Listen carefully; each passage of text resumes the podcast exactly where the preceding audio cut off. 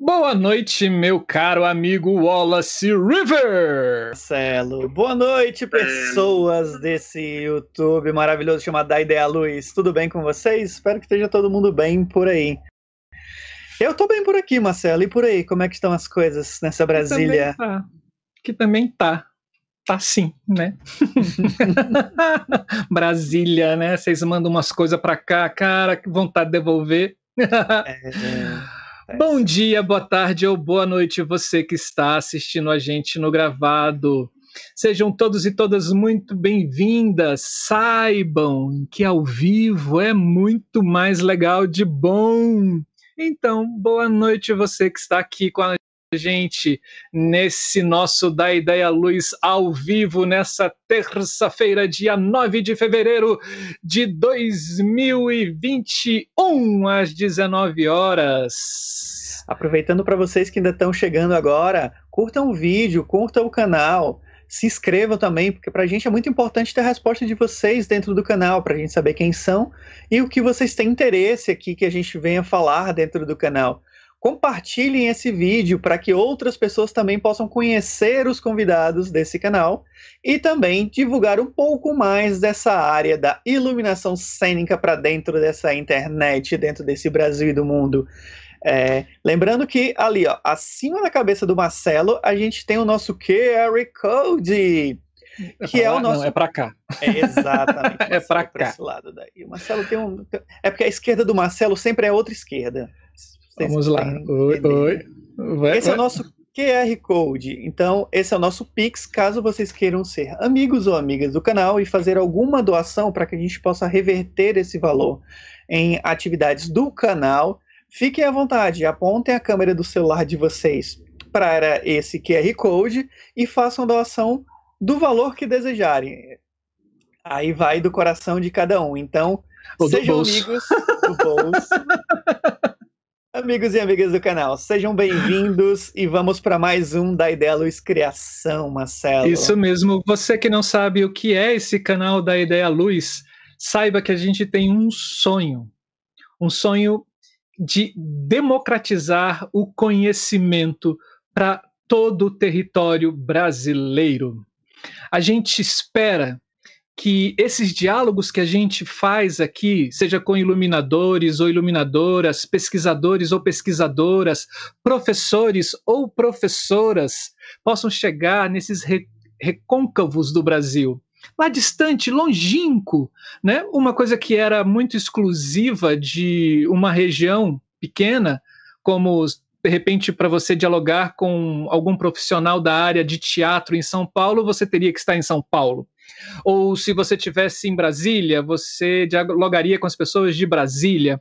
E agora, com esse canal, a gente abre esse diálogo para o Brasil inteiro.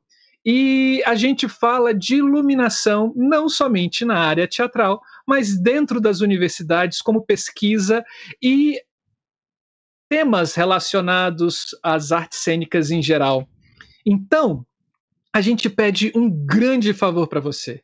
Divulgue o nosso canal, faça com que esse, essas informações e esse conhecimento chegue ao, chegue ao máximo de pessoas possível.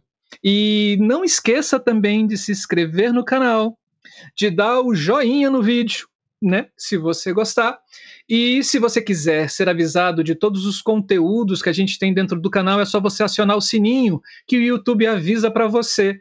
É, de tudo que a gente vai colocar ou que a gente está colocando como agora, né, ao vivo ou então no gravado, né? E dentro do canal a gente tem muita coisa legal, não é, Wallace? É isso daí. Existem várias abas dentro do canal que vocês já podem acessar. Uma delas é essa que estamos agora, que é o da Ideia Luz Criação. Já temos entrevistas desde o ano passado com vários profissionais da área e que são interessantíssimas, assim, o aprendizado é incrível. Assim como temos a aba chamada pesquisa, que ontem rolou uma pesquisa maravilhosa da professora doutora Nádia Luciane, do Paraná, falando Muito sobre a performatividade bom. da luz. Então se liguem, ó, aqui em cima vai passar um card para quem está vendo no gravado com o link da entrevista da professora Nádia Luciane na área da pesquisa, entre outras pessoas que temos lá de nome no país. A gente está seguindo uma ordem nesse, nesse nosso programa que a gente está convidando primeiro todos os doutores e doutoras em iluminação. É, logo na sequência, vamos chamar os mestres dentro da, das pesquisas em iluminação e depois de convidar as pessoas que já têm o seu mestrado, entraremos nas pesquisas de graduação. A nossa ideia é tentar trazer cada vez mais o conteúdo é, das universidades e o estudo para dentro do canal. A gente alcançar outras pessoas, outros interessados e interessadas em que possam ter esse canal como referência. Então se ligam lá na aba pesquisa.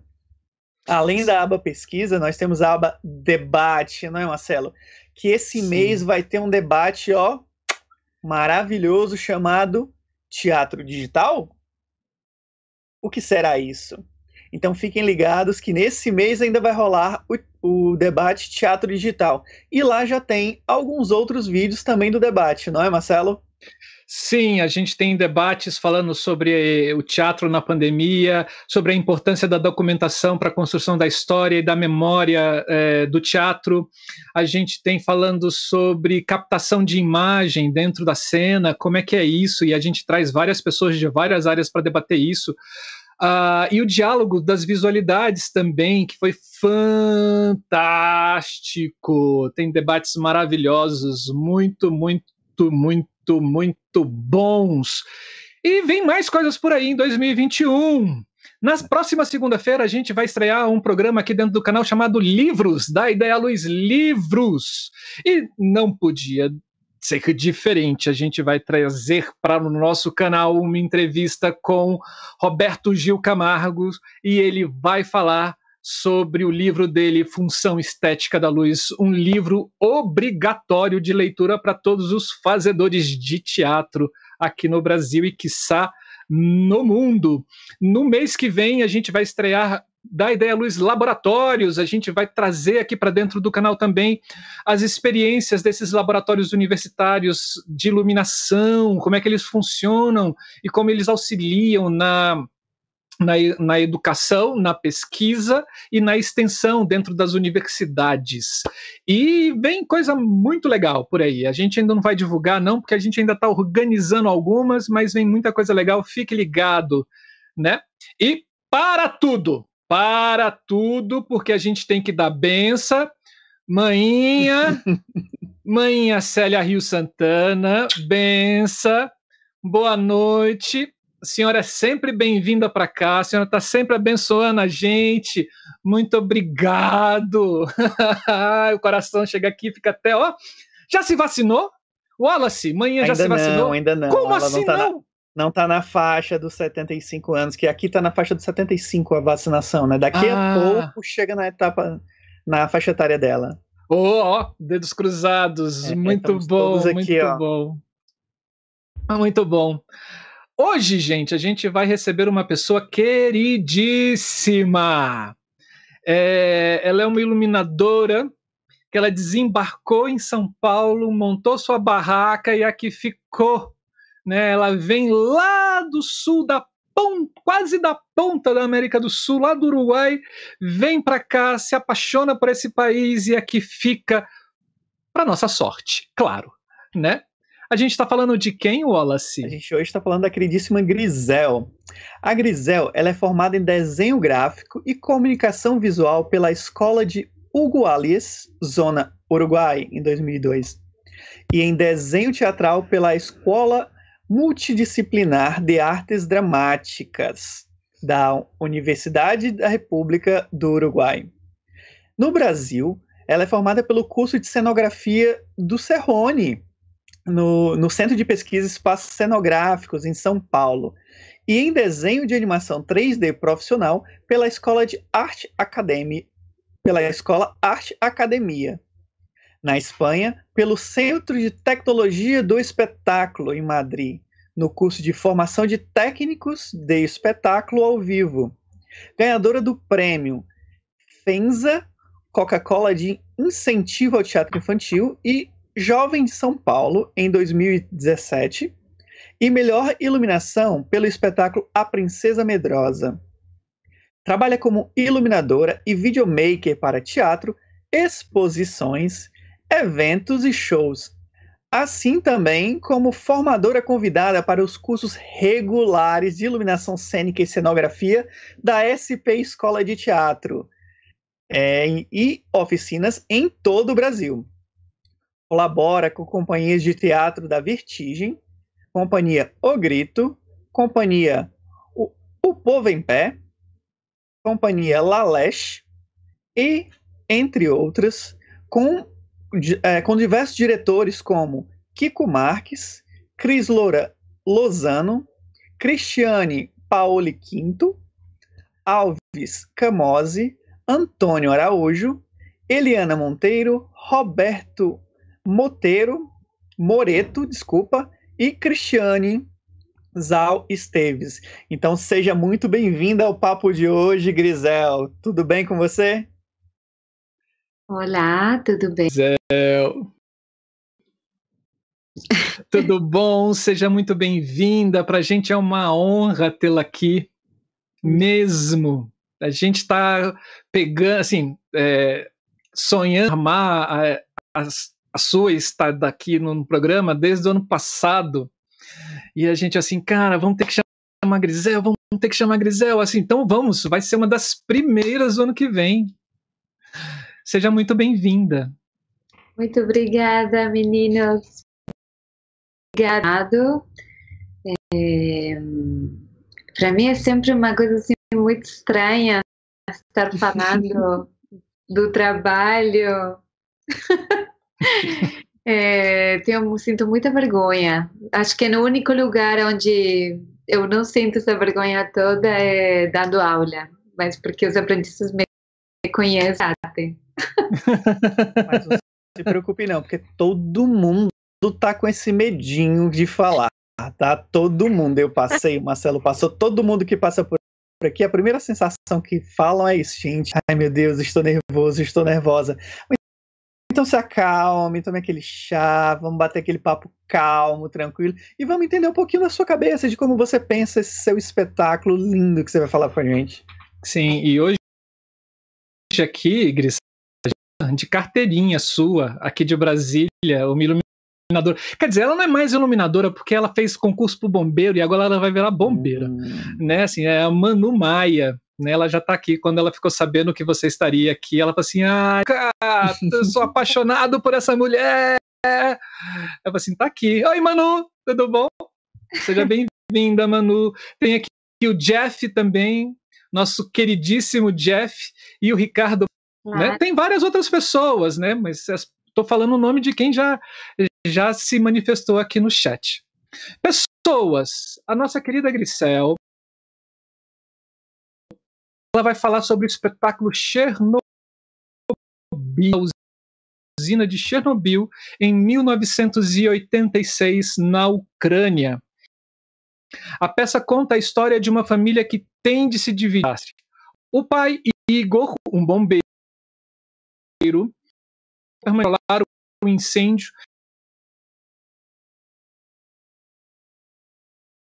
Mikael e Hannah, de sete anos, tem que abandonar.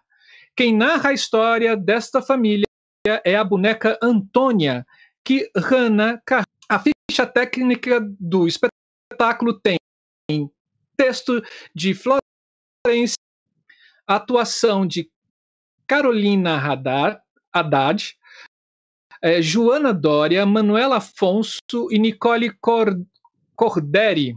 Direção de Bruno Perillo, cenográficos e figurino de Chris Eisner, sonorização e trilha sonora de a, ilu a iluminou Piglien, operação de luz e vídeo de Michele Bezerra e produção é isso, pessoas.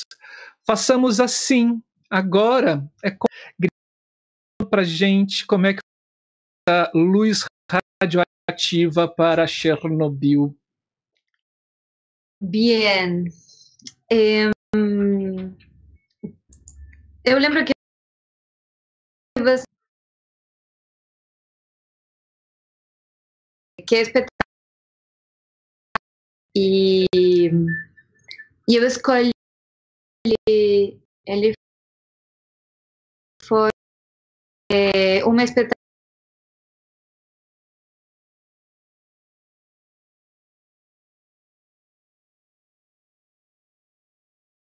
sino que fiquei muito tempo tipo condensado um mês eles ensaiaram muitíssimo tempo numa sala de ensaio junto com com Bruno. As ideias ideias imagem. Então quando eu cheguei lá no ensaio é, já havia é, objetos de luz. E, e elas já manipulavam esses objetos. Então é, foi, eu acho que foi um processo sumamente é, é, muito essa palavra, mas, mas foi. E ao mesmo tempo, Bruno é um diretor que, que tem uma, uma, uma harmonia para trabalhar que ele permite que você desenvolva ideias e traga ideias. Isso eu falo porque é, para um iluminador ter um diretor que banca ideias de claro escuro, que banca ideias que de repente não são as, as mais é, clássicas quando a gente fala em teatro adulto, é, é é muito importante. Depende muito, o resultado do iluminador depende muito de um, de um bom é, desempenho junto com o diretor e com as atrizes. E nesse caso foi super bacana.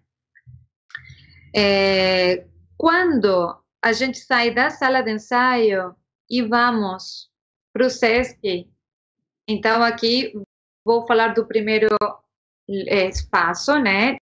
Peça peça três espaços. No SESC Consolação, na sala beta, que vou falar dessa sala especificamente particular. É, daí a gente foi para a Oficina Cultural Oswaldo Andrade, numa salinha muito menor.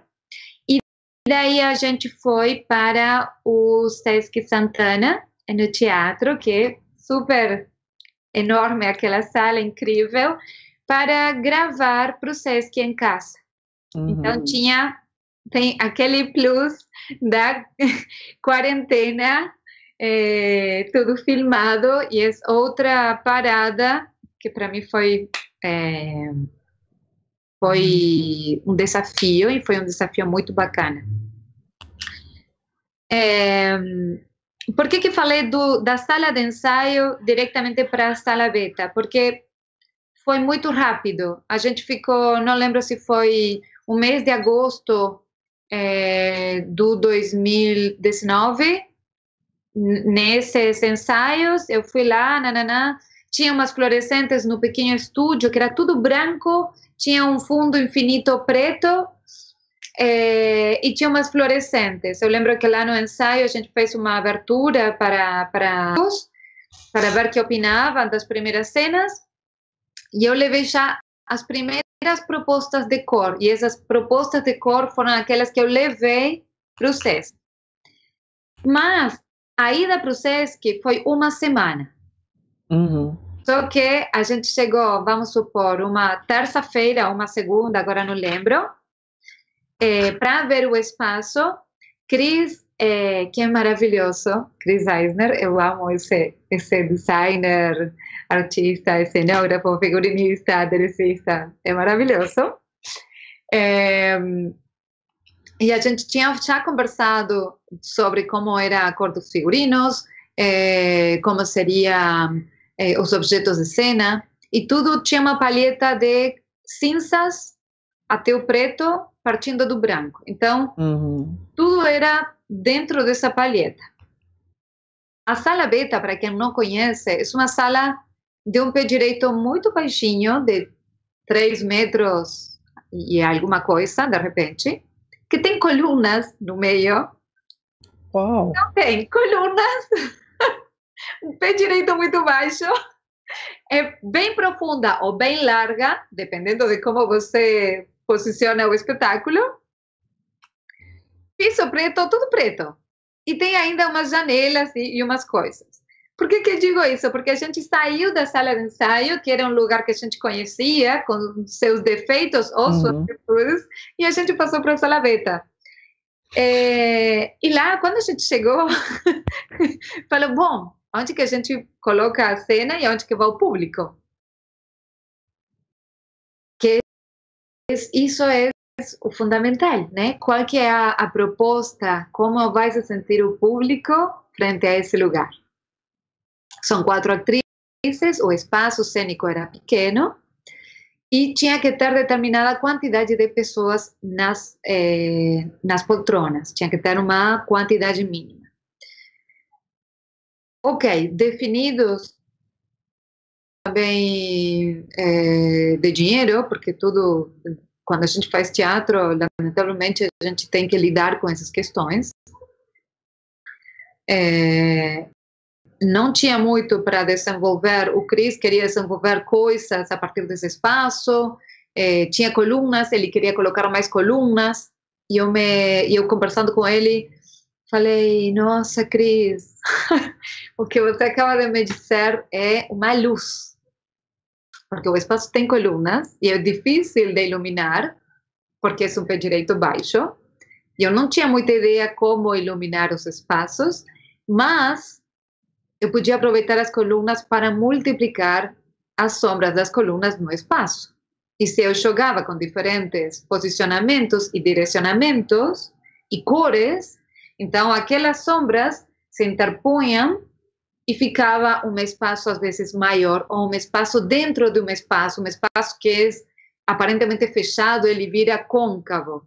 Então, aí comecei a entender que, ah, ok, a sala tem seus problemas, mas eu estou gostando. Isso tudo numa semana, né? Porque a gente, eu não tinha feito meu mapa de luz até chegar na sala, até ser definido onde ia o público. Isso foi definido a partir do segundo dia, terceiro dia. Então tinha um dia de montagem e no dia seguinte para gravar. E aí já bora para público. É... Bom, então, esse dia que foi definido público, que eu falei com o Cris, que ele me falou das colunas, que ele teria gostado de fazer isto, isto e aquilo, eu falei, bem, temos um conceito. Porque, para mim, que eu sou iluminadora, muitas vezes eu me questiono, tá bom, e, e, o que, que você vai fazer? O que, que você vai falar? Como é esse espaço? Porque, né? é uma sala preta, mas e a gente utilizou a sala de uma maneira que ela ficava muito larga e pouco profunda e pouco alta. E eu tinha também a questão da projeção. Eu tinha uma projeção o tempo todo e essa projeção era luz, era luz e era imagem, ou seja, ela servia como iluminação de cena e ao mesmo tempo é, era aquilo que definia a estética. Então, é difícil quando você está em duas funções, porque sempre deixa algo librado, meio que ficam coisas é, no caminho, né? Por isso que para mim é super importante também falar do trabalho da Michelle. Na montagem veio Cuca, que é Elaine Batista, Cuca Batista, e elas duas me acompanharam na montagem esses dois dias e foram porque quando você está com outra pessoa, além de que você precisa de alguém para afinar luz e tudo mais, é, sozinhos a gente não trabalha. Pelo menos eu não consigo, eu sou muito indecisa, tenho ideias e minha cabeça não para. Mas ter ideias e não, não cortar por uma é, Nada, não passa nada. Bom, então, é, espaço, pé direito baixo, colunas, que faziam o fechamento da cena na parte frontal. Eu agora vou mostrar imagens. A saída, então, era eram, eram mais três espaços, mas basicamente era um espaço aberto, que bem podia ser um parque ou a rua. Era o espaço dentro de uma casa que podia ser um quarto, uma sala, um dormitório e era o espaço do hospital. Fora esses dois espaços, havia espaços de transição movimento, que era o, o ônibus e era o avião. Então, é, eu acabei tentando procurar imagens de cinema via série. Era importante para mim, porque as pessoas ficam com uma ideia é, que sempre remete a uma coisa cinematográfica. Então, tentei ir por um lugar meio cinematográfico também. Não que tenha conseguido, na verdade, acho que cheguei a um lugar, mas não é nem por perto. É, talvez no Sesc em casa ficou uma luz que foi filmada, que foi uma luz muito mais é, armada, realmente foi muito mais armada. Mas aqui teatralmente foi uma luz teatral, porém escuros, com cores é, complementares, é, nuances de luz, com fumaça, porque que me passava? A sala, por ser muito larga, ela era boa, ser pouco profunda, e as meninas iam contra parede. Se você via a, a parede do fundo, você sacava que tinha 3 metros de profundidade, 4 metros, não mais do que isso. Então, como é que eu faço com que esse espaço seja côncavo e tenha espaços dentro de espaços, além do recurso de criar sombras de colunas que se multiplicam ou que se mexem ou que se movem? Então, falei, ok, preciso de fumaça. E a fumaça, realmente, a luz, quando era pega por aquela fumaça, que era aquela fumaça, eu tentava fazer com que o, o público entrasse, desligava a máquina e só em duas cenas no meio da, da peça eu largava mais. Mas se não, ficava uma, uma densidade no ar, aquela coisa que o Chernobyl podia ter. E me servia como, eh, como, como bruma, adoro essa palavra uma bruma. Então você não via que a parede do fundo estava a 4 metros, senão que o espaço se abria ante, ante você, ante os teus olhos e se expandia. Bom, vou mostrar aqui o mapa, vou compartilhar para ver se dá certo. É, mostrar essas três imagens. Ai, caramba! Relaxa, aqui não tem censura. Ah, bom, porque eu sou do 77, gente, lamento, eu sou péssima com essas coisas tecnológicas. Bom, estão vendo essa foto aí? Sim, sim, já, já tá no ar. Tá. O que tentei fazer um pouco era entender como era é,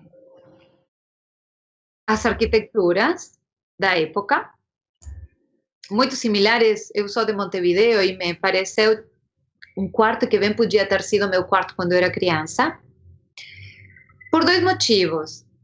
Precisava, por um lugar, por, um, por, um, por uma parte, imagens de janelas, então uhum. precisava criar uma janela para o vídeo.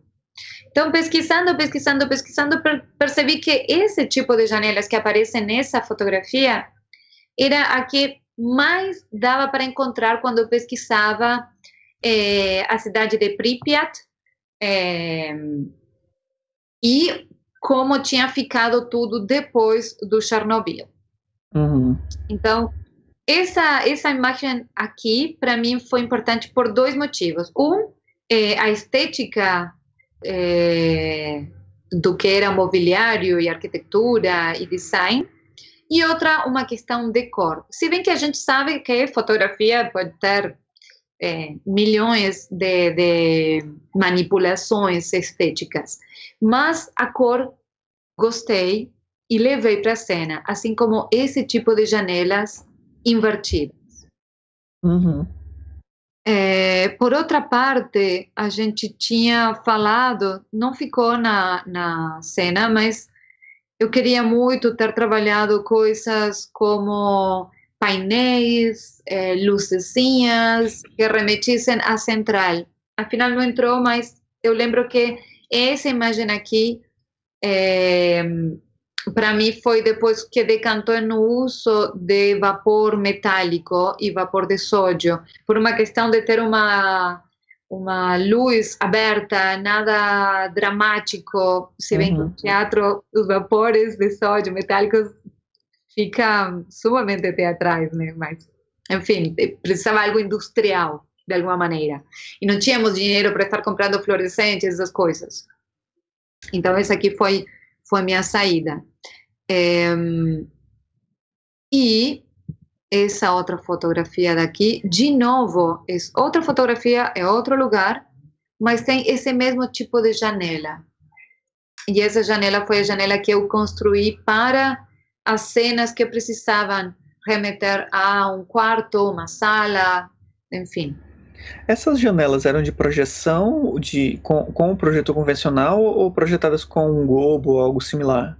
Não, eu até cogitei fazer com gobo mas não ia dar, ia precisar de muito equipamento. E uma das, das questões é uhum. o iluminador sempre tem que trabalhar com o que tem. E o, o SESC falou para mim: esse aqui é o rider de luz, você tem isto.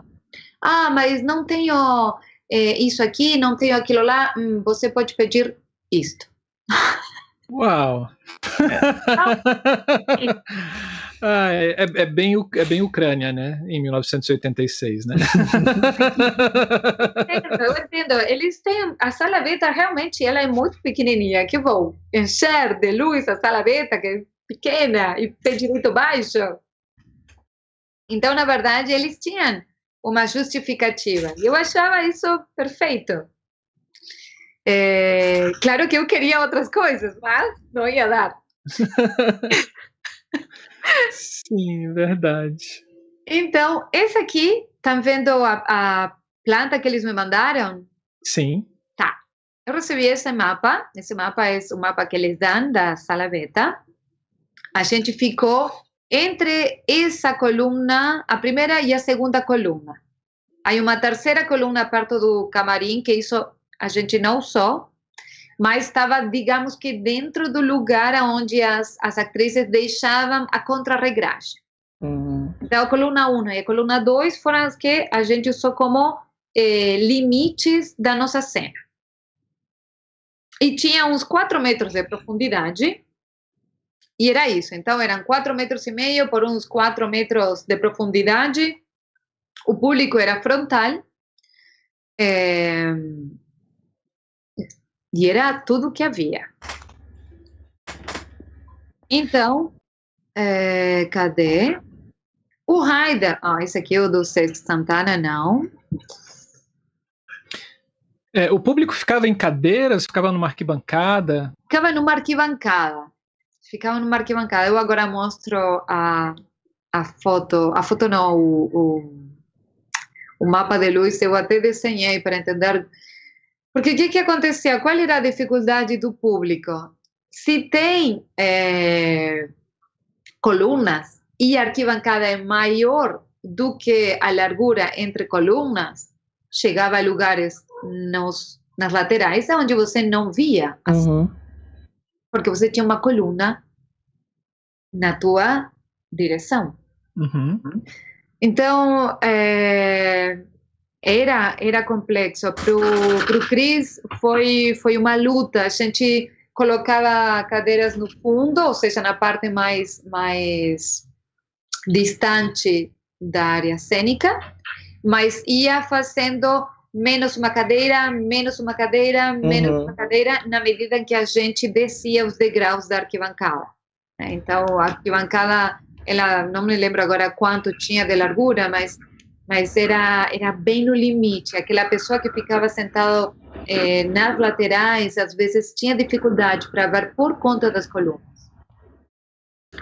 Enfim, aí recebi o, eh, o rider do espaço. Que é isso que você está compartilhando? Exato.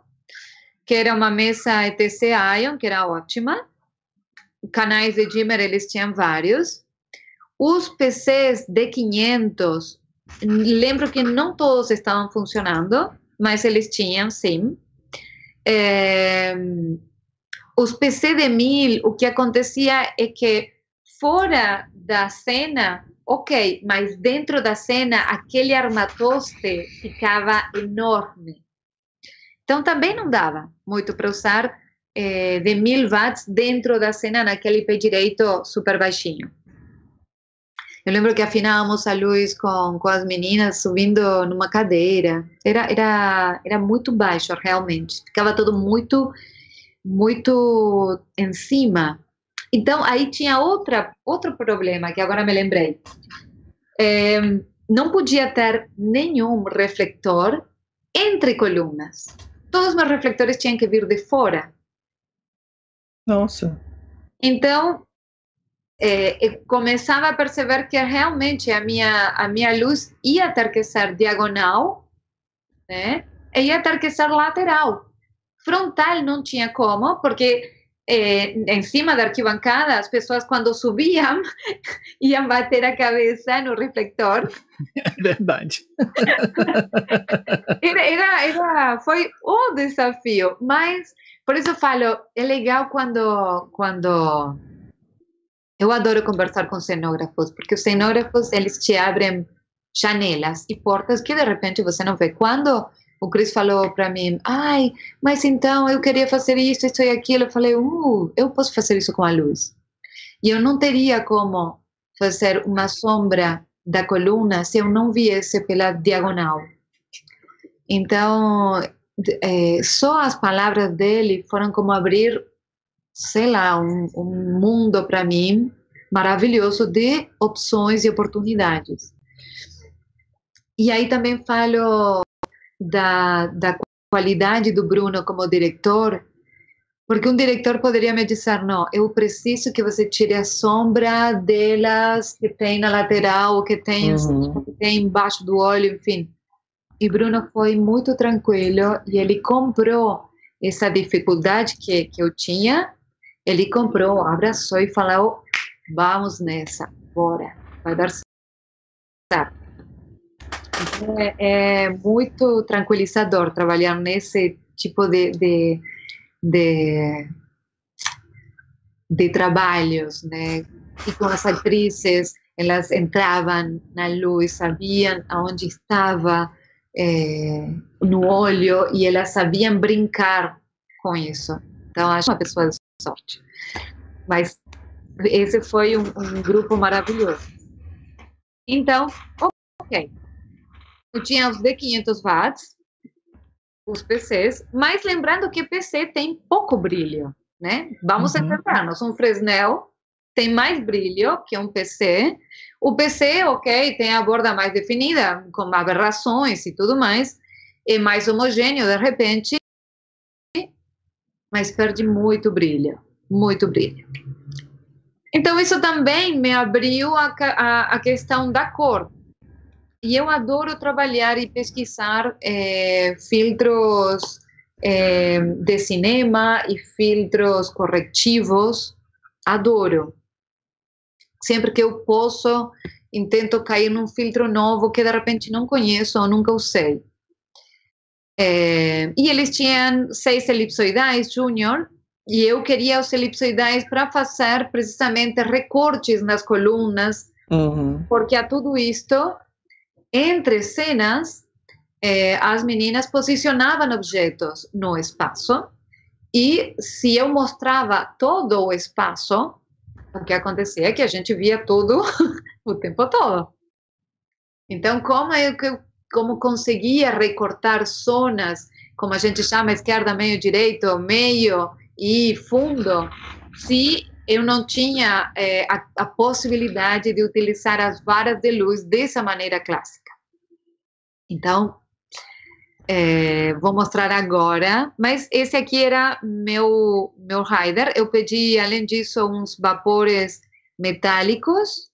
É, pedi cor verde e pedi vapor, eh, vapor de sódio uhum. e pedi uh, estrobo.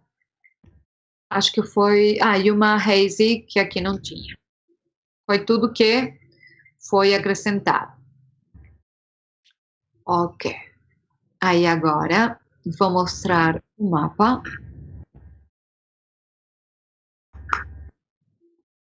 Eu levei meu mapa até inclusive com essas referências de cinema para o Bruno, porque diretores não têm por que entender quando a gente fala, ah, então eu estava querendo colocar um filtro que na verdade a gente usa no cinema para as fluorescentes. Não, tem porquê. Então, eu estava muito nessa pira de é, luz de cinema. É, então, levei aí, coloquei no meu mapa algo que nunca tinha feito, que era referências estéticas de cor. E o que vocês estão vendo do lado nesse mapa é uma referência do espaço com as colunas. Então, o que eu fiz foi só é, duplicar para, para não esquecer. Eu quero passar com que o espaço tenha mais. Uhum. Aqui é, vocês veem a, a zona da, da, da, do público, da arquibancada, e aí conseguem entender quando eu falo que quem estava nas, nas pontas tinha a coluna no meio? Sim. Então, essa era uma questão. Muitas das cenas foram levadas para cá ou para lá um pouco por isso. É, e tudo era em diagonais. O que eu queria eram linhas de força que viessem de frente e de trás, mas sempre na diagonal. Uhum.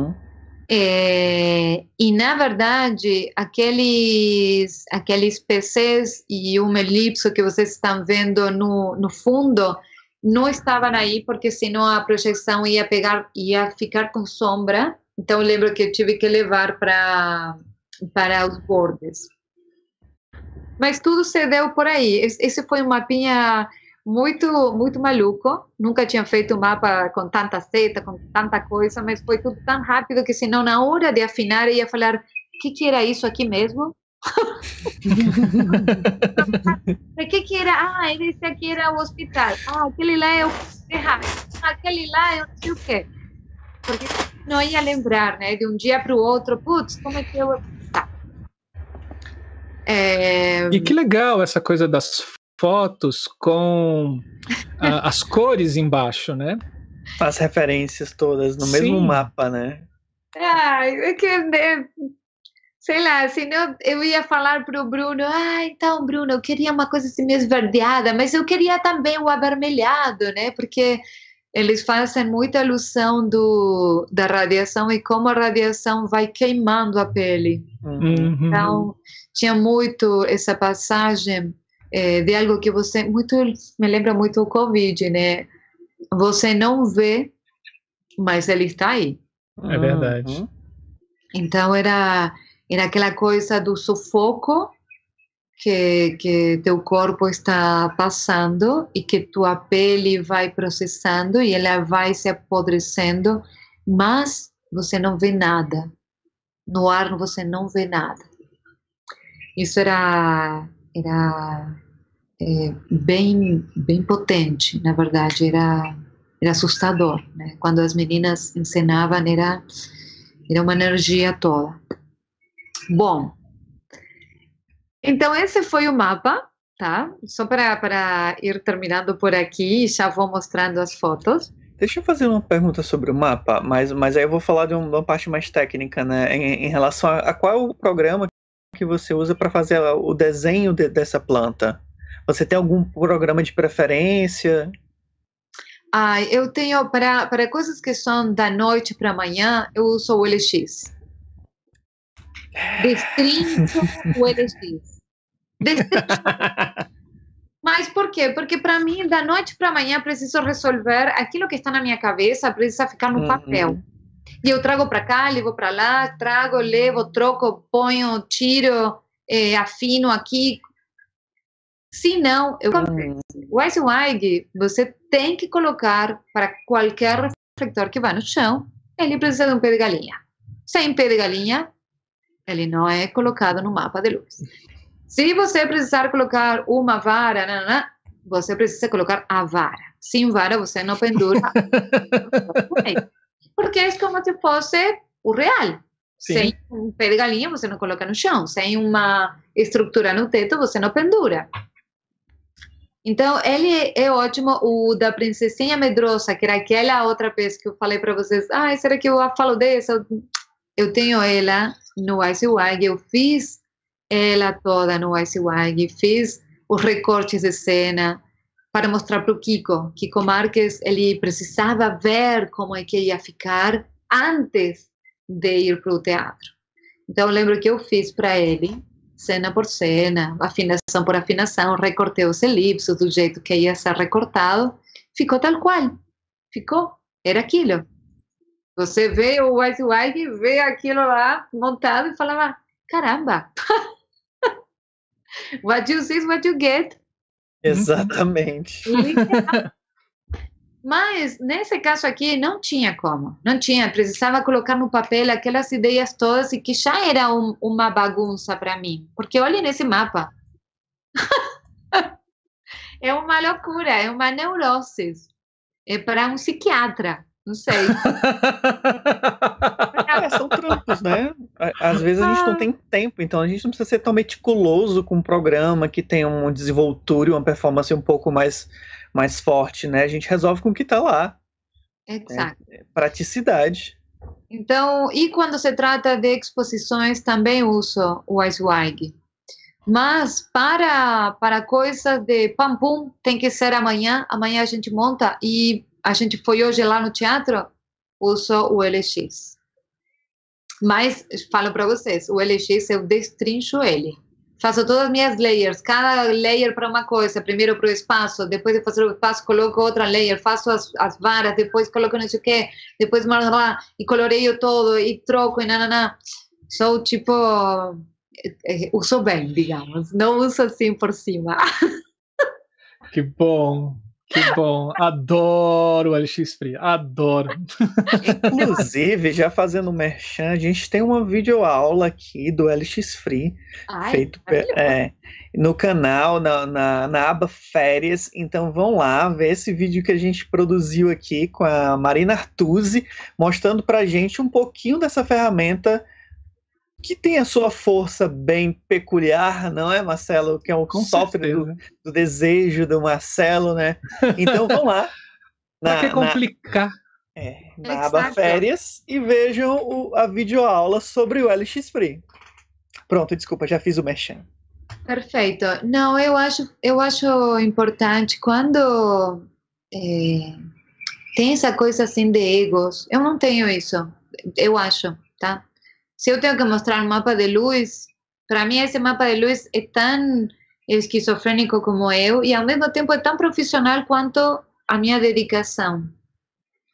Tá? Então, a, tem vezes que eu encontro alguém me pergunta, ah, você já está usando o Capture, você, por que, que você não fez no, no mapa da MA? É, gente, ou no, no Magic Sheet do, da Ion, porque lá tinha uma Ion. E às vezes é aquilo que melhor você consegue é, mostrar a tua ideia. Essa ideia precisa ser montada e precisa ser o reflexo daquilo que você pensa. Por isso eu falo que esse mapa é, é bastante esquizoide, porque para mim essa situação era muito esquizo. Porque eu não sabia o que, que ia dar estava morta de medo com o tema das sombras, estava morta de medo com o tema do ofuscamento, porque vamos lá. Se eu estou colocando em um pé direito baixo uma luz que vem da diagonal, qual o meu ângulo, tanto de incidência quanto abertura do faixo, que eu posso usar que ilumine a atriz, que mede 1,70m mas que não vai ofuscar aquela pessoa que está sentada lá embaixo na arquibancada. Uhum. Você entende? Então, é, a possibilidade de dar errado era 80% e 20% sabia que algumas coisas iam dar certo, só 20%. Então, ah, que bom que pelo menos tem uma porcentagemzinha aí que dá certo na, na nossa intuição, né? E a Nayan falando aqui que. E o projetor que também fez luz, né? Claro. O projetor tinha luz. Ele fazia, para que vocês tenham uma ideia, o pé direito inteiro da sala e a largura entre colunas, a largura perfeita entre colunas. Então, eu não podia ter nenhum refletor no meio disso. Não uhum. podia, porque senão fazia sombra. E a sombra era importante. Nesse espetáculo, a sombra era um personagem. Era muitas vezes é, aquilo que falava, aquilo que fala, aquilo que fala alto, muitas vezes. Então era era um desafio, era um desafio por todos lados. E de novo, se não fosse por essa equipe de Chris Eisner, é, a Nayan, que a Nayan é a produtora, uma produtora maravilhosa, gente, tá? Porque acha produtora que você fala, pô, Ana, a gente não consegue isso, aquilo, outro. Tá bom, Gris, deixa aí. deixa. Amanhã você tem. adoro! Adoro produtores assim, adoro. É. Então era super importante esse, esse,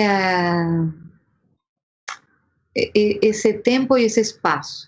Era bem importante. Já, já, que a gente entrou nessa relação do projetor, conta pra gente um pouquinho como foi que você co conseguiu juntar a, a, a luz dos, dos refletores com o projetor pra, nessa proposta que você, que você tem para o espetáculo. É, é, é, é, é, sempre difícil quando a gente pensa normalmente a, a, inclusão de mídias digitais com luz, né? Então o balanceamento dessas duas forças de, de luminosidade tem que ser um pouco mais equilibrado, né? Conta um pouquinho para a gente como foi essa, essa, essa inclusão e essa junção assim do, da projeção e da luz, da luz dos refletores. Eu já eu, eu já trabalho com vídeo desde 2010, 11 junto com Guilherme Bonfante no Teatro da Vertigem.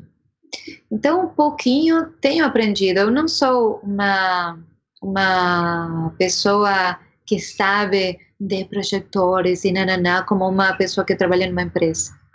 Mas eu sei o que eu quero, e eu sei o que é bom, e o que não vai dar certo.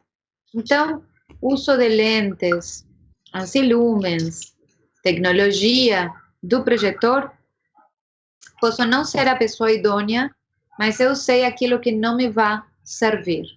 Então, uhum. já descarto boa parte. É... E a outra é a experiência. A experiência é fundamental. E como eu tinha falado para vocês, as meninas, as atrizes ficaram tempão ensaiando. E nos ensaios, elas levavam coisas. No ensaio, eu levei meu projetor, eu tenho um projetor doméstico de 3.600 ancilumes, que agora está bastante craquelê, mas funciona. E quando eu não ia nos ensaios, elas igual usavam, usavam como luz. Então, criaram muitas cenas, mesmo quando eu não estava pondo coisas. Então, quando eu chegava nos ensaios, elas dividiam comigo: ah, a gente fez agora essa cena aqui assim. Teve uma hora que elas levaram um, um ventilador e colocaram um projetor por trás e essa cena foi tal qual para o palco. Então foi foi uma criação muitas vezes delas e a solução técnica é o que trazia para que desse certo do mesmo jeito que tinha dado certo na sala de ensaio. E ao mesmo tempo eu mancho de resolume, então uhum. fiz é, por um lado, as mídias no Photoshop, aquelas coisas que precisava testar de, de movimento, animei no próprio Resolume e mapeei no próprio Resolume. Então, é, a dificuldade nem era tanto por esse lugar, era para Michele. Michele ia ter que operar a luz e o vídeo juntos e muitas vezes eram cortes juntos. Mas a Michele, Michele Becerra, é a maga da operação. Inclusive, ela está aqui com a gente vendo a live, viu? Já falou coisas lindas aqui de você. Acha a pessoa brilhante, acha a pessoa focada, acha a pessoa que se você dá para ela resolver, pô, Mi, como é que a gente pode fazer para passar não sei o quê? Tinha shutter também. Uau. Então ela operava a luz na mesa de luz, operava o resolume no computador e operava o shutter. Porque, como vocês sabem, o projetor, por mais de que a gente coloque um preto, né, no, no projetor, uma imagem preta, sai luz. Uhum. Então, ela precisava acionar um shutter. Então, a gente correu atrás a partir de um amigo que ela tem, que trabalha fazendo shutters e nananá. Ela trouxe um shutter e ela também tinha que colocar esse shutter no computador para que ele ativasse, nananana. Ou seja, é, maga, ela é maga, tá? Segundo ela mesma, chama-se Operação Lula. Acha mãos para operar, tá? E, e com e vamos ser, é, eu, eu, vou ser ainda mais mais é, aduladora. Acha a pessoa que a deixa é a deixa.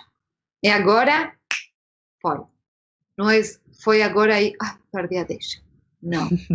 Uma perfeição na operação. É difícil encontrar uma pessoa que seja completa.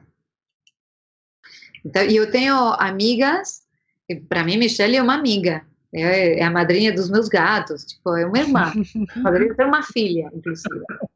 É, então, são essas pessoas que realmente são maravilhosas, maravilhosas, e que você não pode perder, porque elas são parte do resultado que o público vê, tá? Porque eu posso fazer um desenho, mas se a operação não está é, sempre é, sincada com a cena, atenta na cena, por melhor luz que seja, se perde, né? A, a dramaturgia vai ficando para trás. Bom, falado isto, vou mostrar eh, ah, as minhas gelatinas, tá? Antes de passar as gelatinas e eh, essa aqui é a Michelle, vou mostrar a Michelle para vocês. A gente afinando a luz, tá? Falei para ela que ia mostrar essa essa essa foto. É, e como é importante essa parceria, tá? Acho que um, um, iluminador não é um iluminador só por ele só, acho que tem muita gente envolvida, e se não tivesse essa gente envolvida, a gente pode ter ideias incríveis, mas nada vai para frente, tá? Então essa aí é a Michelle para vocês, Michelle Becerra. e vou mostrar a Cuca, que Cuca também esteve comigo na montagem e na afinação, Cuca Batista, isso aqui maravilhoso esse aí é o espaço, aí dá para ver as, uhum. as colunas e as, e as, e as sombras. Essas sombras para mim foram eh, lugares de cena, o claro e o escuro foi lugar de cena. Eh, eu adoro quando dou aula de iluminação e de cor, sobretudo, falar eh, da teoria da, da Gestalt. Aquilo que a gente não vê, muitas vezes é o espaço que é tido. Então, luz e não luz, nesse caso específico do Chernobyl, é parte do conceito, é parte da estética. É, bom, aqui tenho mais sobre afinação, mas vou mostrar só umas coisinhas. Para que vocês tenham uma ideia, aqui dá para ver o teto. O teto era, era a gente subia aqui na, na, na cadeira e batia a, cabeça na, no teto. Nossa. Era muito baixo, muito baixo mesmo. É. Bom, vou mostrar então agora as, as gelatinas que eu usei. Por que, que eu vou mostrar isso? Porque para mim cor é, tem se transformado quase que numa linguagem pessoal. É, utilizei brancos frios eh, utilizei verdes corretivos e âmbares corretivos. Poderia ter ficado com um branco frio, um verde corretivo e um cálido corretivo, mas como tinha aquela coisa de diagonais, muitas vezes uma cena ficava muito mais bonita numa cor uhum. inteira, porém com diferentes matizes do que a mesma cor vindo e indo. E mesmo, inclusive, o verde ficava menos intenso ou o, o corretivo avermelhado menos intenso quando eram diferentes matizes. Então, acho que acabou, acabou sendo o 201, que é um clássico, uhum. o 303, que é o Moonlight White, maravilhoso, o Steel Blue, que é o 117, maravilhoso, parecia, parece com um meia, meia, um, mas é mais esverdeadinho. O 242 e 243, que eu adoro. Ah, e o 730, que é o Liberty Green. E duas cores que eu conheci a partir dessa peça, eu não tinha usado antes, que é o 238, que é o CSI, para, para tungstênio, e o 237. Que não me lembro agora, tinha também o Marlene, mas agora não me lembro se tinha ou não colocado no final. E agora, por enquanto, vou falando do vídeo e da luz, vou colocar aquelas, aquelas fotos que falei para vocês. Vou passando elas rapidinho. Bom, enquanto a, a Gris ela acha as fotos aí, a gente só lembra vocês que se inscrevam no canal, né? Dê um like no vídeo, né? E se você quiser saber da programação em tempo real que a gente está colocando no YouTube, é, dessas informações maravilhosas que a gente tem aqui dentro do canal, é só você acionar o sininho, porque aí o YouTube avisa, fala assim, olha, o pessoal da Ideia Luz botou mais uma coisa legal no canal, vai lá dar uma olhada. E é isso. Pronto. Já fiz um de youtuber. Muito bem. Então, vou passando as, as, as fotos e vou falando as pouquinhas coisas que eu acho que, que me parece que são, são importantes. É, eu sempre gosto de analisar a luz a partir do que uma professora da Universidade de Buenos Aires, que se chama Ellie Sirling, é uma iluminadora, ela tem um livro chamado Manual de Iluminação, e ela sempre fala das ferramentas da luz como posicionamento, é, intensidade, distribuição da, da radiação, a cor, o tempo e o movimento como as coisas mais fundamentais, né? E eu acho que no Chernobyl foi, é, poderia falar que é um exercício dessas ferramentas, o que que eu posso fazer de melhor com cada uma delas. E mesmo assim, ainda acho que cometi muitos erros, tá? mas as dificuldades foram os ofuscamentos e as dificuldades para iluminar nesse pé direito baixo a altura para criar um contraluz sem ofuscar a primeira e a segunda fileira do público é, e que não ficasse tudo apelmaçado, né, tudo na mesma cor. Uhum. As meninas usavam lanternas eh, essas lanternas eh, também era uma questão, porque são essas lanternas novas, que se você liga e ela ficou no, na função de estrobo, ligavam diretamente nos estrobos. E tinham também eh, zoom, e se elas ficavam muito fechadas, tudo ficava, que nem aqui nessa cena, uma delas está com o zoom mais aberto e a outra está com o zoom mais fechado. Dá para perceber. Uhum. Manu, que está de frente, tem o som mais fechado e não sei se é essa Nicole, que está do lado de cá, está com o som mais aberto. Então, essas coisas eram difíceis de controlar. Aqui, por exemplo, a questão da cor e a questão de não podemos ver o que tem por trás da coluna. Então, a afinação Sim. e o recorte ficaram quase que para criar as sombras das colunas lá atrás e ao mesmo tempo para recortar o espaço que você via de largura de coluna. Então, esses recortes acabaram se transformando na linguagem que era sempre dada para depoimentos. Os depoimentos sempre iam para as colunas ou entre colunas, mas sempre estavam iluminados com recortes. E quem estava de um lado da, da coluna ou do outro na, nas, no público, né? Quem estava mais à direita ou mais à esquerda, às vezes via mais sombra ou menos sombra. A princípio, isso não me molestava, em alguns lugares não me molestava, em alguns outros, achei que podia ter prejudicado a cena, mas não, sei, não saberia dizer até que ponto, né?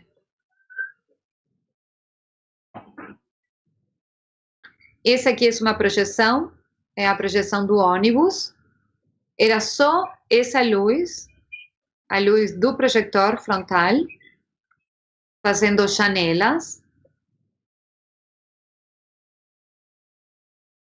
Porque numa, num segundo momento eu abri laterais para ter mais luz, porque abria da cintura para baixo, a cena ficava mais importante perto do chão do que da cintura para cima. Então, quis separar os dois momentos para que ficasse bem patente de a gente está vendo o que acontece de fora para dentro do ônibus e o que acontece de dentro para fora. E isso também foi uma questão, né? Elas tinham que entrar certinho nas janelas do ônibus, dentro do possível, óbvio, né? Aí tinha feito uma duplicação da janela, como se, sabe quando vocês estão dentro de um autobus e aí o sol se movimenta, você se movimenta, ele movimenta a sombra dentro do ônibus. Bom, tentei fazer isso criando outras janelas, como se fossem as sombras das janelas dentro. Enfim, eh, coisas para, para diminuir a sombra e ter mais luz.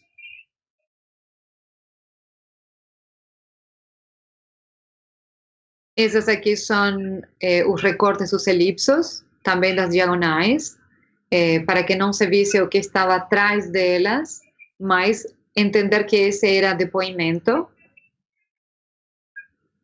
A contraposição do quente com frio, a cena do helicóptero com a luz do projetor por trás do, do ventilador. Do ventilador que também era uma questão, porque o ventilador tem, uma, tem um motor, e o motor criava uma sombra justo num lugar que era a cara da, da Manu. Então, tinha que ter mais luz para, para, para ela na, na cena. Ou inclusive para Carol, que é a, a atriz que está em pé. Mas sem revelar muito para não perder a imagem é, da, da, das aspas se mexendo.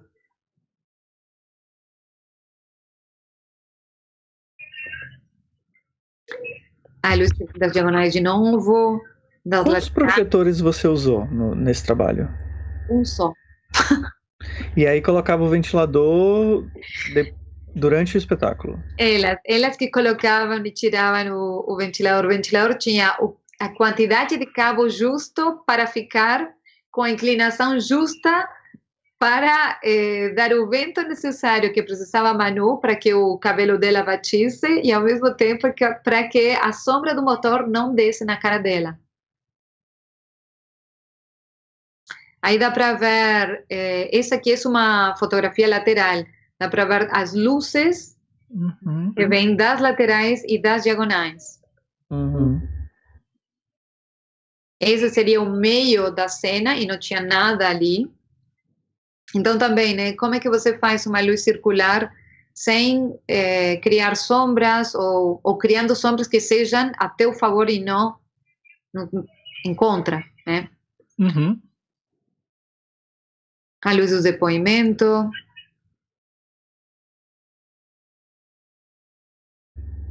A luz com um plástico. Então, o que passa quando você tem um plástico e esse plástico está iluminado?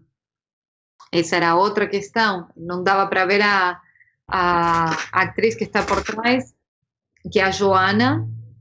Então, tinha que ser. Eh, nesse caso, as laterais vinham ótimas, mas eu tinha colocado um vapor de sódio, porque o vapor de sódio tem aquele tempo, e era um tempo da cena que era para mim bacana. Eh, que aí dá para ver o vapor lá em cima. Uhum.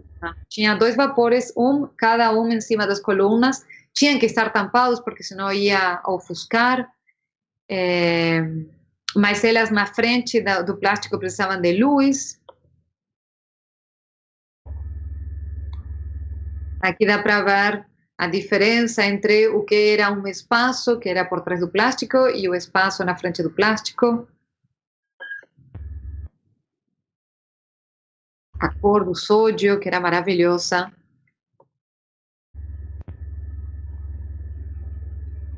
O espaço no meio vazio. E, de novo, não ter muita noção de que aí acaba o espaço, né? Que lá atrás está é, a parede. Aí uma das cenas que era também somente projetor, que era uma relação de sombras, uma sombra de uma pessoa que era uma maestra de escola, que tinha uma autoridade, então a sombra dela tinha que ficar muito maior do que a sombra da Manu. Então, que lindo, que lindo. manipula distâncias e sombras com projetor. Uau! Que lindo! E vejam que tem dois metros, era muito perto, mas aquilo lá frontalmente dava muito resultado, estava tava ok.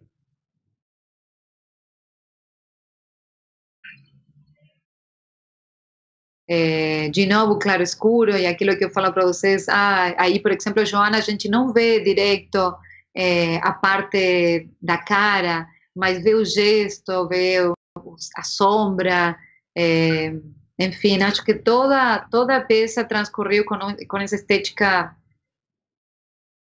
completamente. A boneca.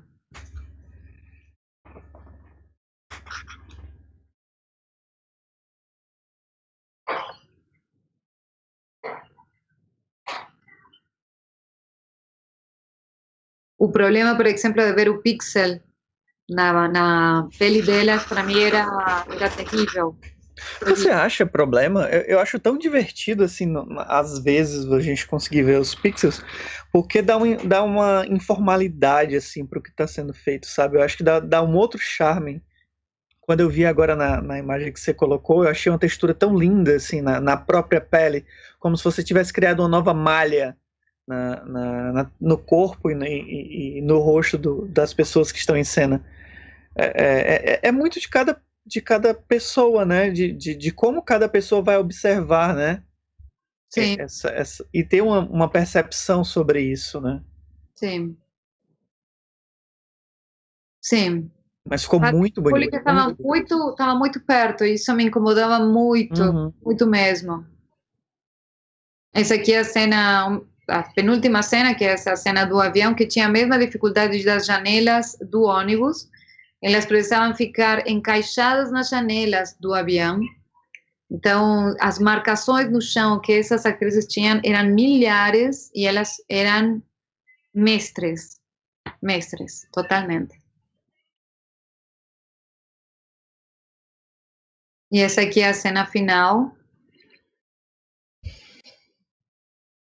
E aí é isso. É... Uau, essa, das, essa daí da caixa com eles com as lanternas é linda. O, o começo da peça é super bonito. Uau. Super, super. É... Acho que é anterior a essa. Sim. Essa daí, nossa, Aqui parece virou, um, um pôster. Hum, virou quase que a identidade visual da, da peça. Sim, lindo, lindo, lindo, lindo. E aí é isso, gente. Vou Parabéns, só... lindíssimo trabalho. Vou mostrar só para que vocês vejam como é, é, bem diferente uma proposta da outra. Esse aqui foi a montagem para o Sesc Santana. Ah, cê, no mapa que você está falando, tá mostrando aí, né? Exato. E muito diferente, porque é outra relação. É outra relação de largura, Uhum, Tinha sim. como 12 metros de largura por um pé direito de 6 metros, era o dobro tudo, era um ciclorama, não era uma parede preta, o piso ele brilhava. Era, e as colunas? Não tinha as colunas, mas então o que eu fiz foi criar eh, perdão, criar portas. Saúde. Criei como portas, desenhos de portas uhum. e riscos no chão porque para mim a coluna virou algo necessário. Uhum. Então, e eu tentei procurar o link da, do Sesc em casa, mas não encontrei, não achei.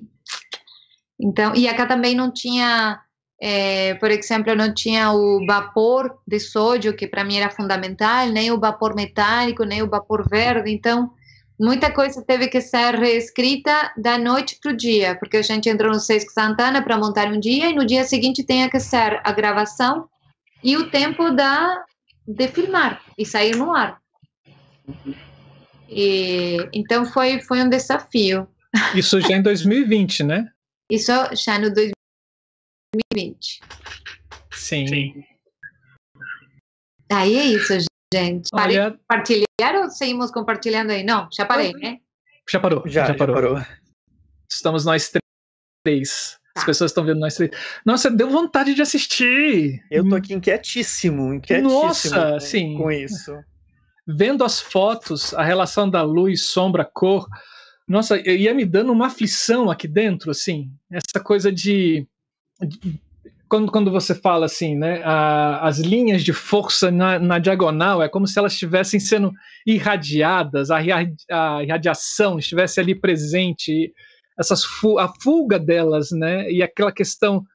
É, é, eu li um pouco de algumas reportagens sobre, sobre o espetáculo, né, de do governo estar cobertando a todo, toda a tragédia que aconteceu, todo o acidente, as, pesqui as pesquisas né, que foram feitas no negócio. Então, é, essa aflição mesmo de você estar tá fugindo de algo que é invisível uhum. e, e, que te mata. Nossa Senhora, Sim. que vontade, que vontade, vontade mesmo de assistir. Eu acho que deve ser um espetáculo bem sensorial também, sabe? A, a, a, essas trocas de densidades, essa fumaça, essas lanternas e, e essa transição de, de um local para o outro, eu acho que de, deva mexer, sabe, com a gente fisicamente. Sabe? Eu, eu, eu, eu, vendo as fotos e vendo o seu relato, eu, eu, tô, tô, eu tô aqui, ó, louco, assim, com, com desejo de ver o espetáculo, assim, de, de poder sentar naquela plateia e sentir cada transição, sabe? É, é, essa, essa luz, essa sombra, essa projeção, essa fumaça, como que isso interage, sabe? Eu tô, hoje eu vou dormir hoje muito inquieto com essa sensação, né? Principalmente porque a Ana Ana está dizendo aqui que ah, no Sesc já saiu do ar o vídeo, então eu já Sim. Ai, que desejo de ver esse espetáculo. Nossa, e vocês estrearam no final de 19, não foi? Sim. Então também tem isso, né? O lapso de tempo em que você Sim. não faz mais um espetáculo, isso passa muito em teatro, né? E aí você tem que, do nada, vamos fazer. Ai, gente, tá bom, vamos fazer. É... Calma, eu estou numa pandemia, calma, pera, pera. Não, e o que me passou é que, olha só, eu estou usando três cores que são o branco frio, uhum. O branco quente e o branco esverdeado. Então, que é quase que o RGB, em outras palavras. Então, com câmera, o que me passou lá no Sesc Santana foi que não dava para usar é, só o quente e o frio, ou o verde e o quente. Tinha que usar o tempo inteiro as três cores em gradações é, porcentagens diferentes, mas sempre as três tinham que estar presentes. Então, na verdade, o que eu achava que ia ficar uma coisa ruim trouxe uma riqueza, porque se antes eram as diagonais, agora pelo menos tinha ganho outra questão, que era o tempo inteiro mudava a atmosfera, mas mudava por uma questão eh, de matiz.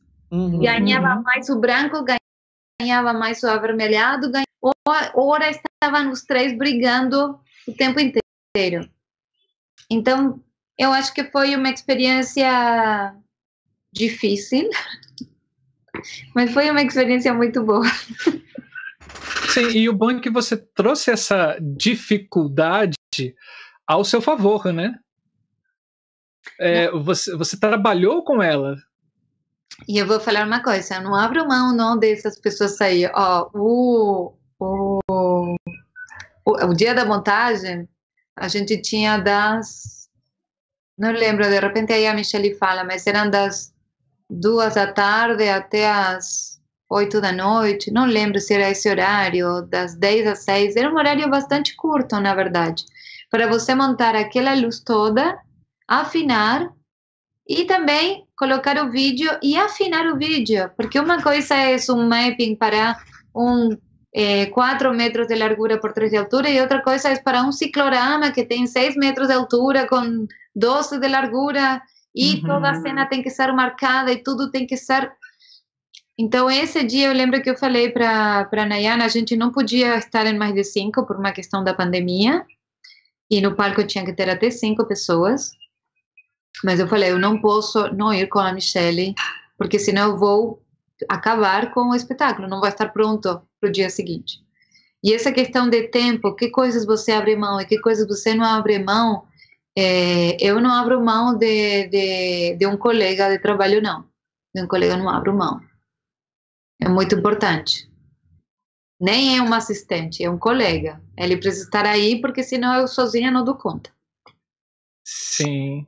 Ah, é, isso fica muito claro na sua, na sua fala, né, quando você vai falando das pessoas.